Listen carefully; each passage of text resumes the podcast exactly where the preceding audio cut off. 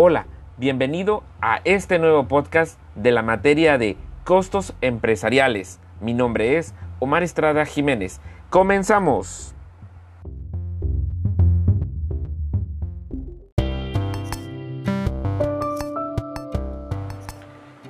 Bienvenidos a todos mis alumnos que me escuchan a este nuevo podcast de la materia de costos empresariales de la carrera de Ingeniería en Gestión Empresarial y de nuestro tecnológico de Naranjos. Dentro de esta asignatura, como parte formativa, la contabilidad de costos y la contabilidad financiera y administrativa incorpora definitivamente al uso de las habilidades para el control, cálculo y registro de los elementos del costo de producción que vamos a estar viendo a lo largo y ancho de estas 16 semanas de este semestre.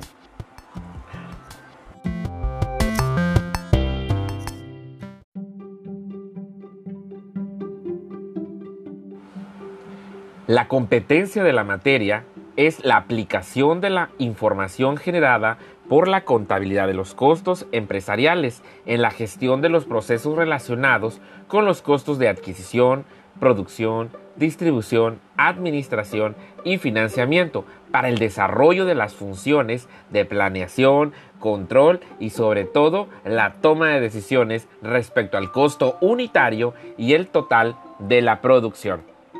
En esta unidad se dividen en seis, seis unidades en esta materia en la materia de costos empresariales tiene una estrecha relación con cada una de las unidades.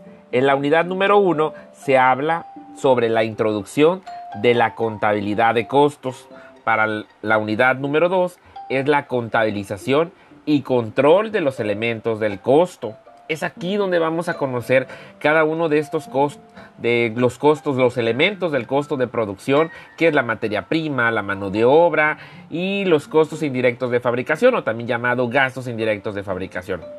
En la unidad número 3 Vamos a, detallar el estado del costo de producción y de lo vendido. En esta unidad se refiere a los costos de producción que tienen las empresas manufactureras y de servicios, determinando el costo de lo vendido, el costo unitario y, la relación que tienen con los estados financieros.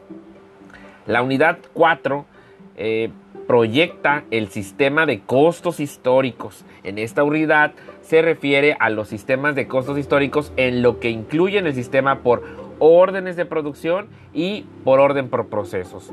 En la unidad 5 nos habla sobre el sistema de costos predeterminados. Aquí vamos a ver los costos estimados y los costos estándar.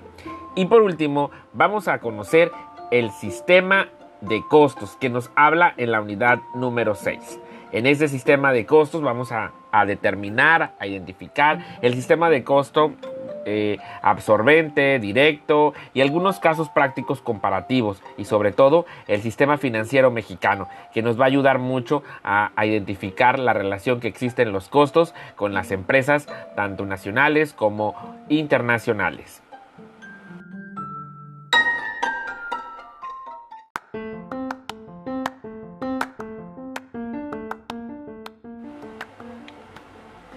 En este curso tendremos algunas participaciones de empresarios de las pymes de esta ciudad, algunas pláticas de cómo ellos llevan el manejo de sus costos y es importante que hagan sus comentarios referentes en, de estos temas. Recuerden que esto es para nutrir las clases y estén pendientes con todas las actividades que vamos a realizar en esta materia.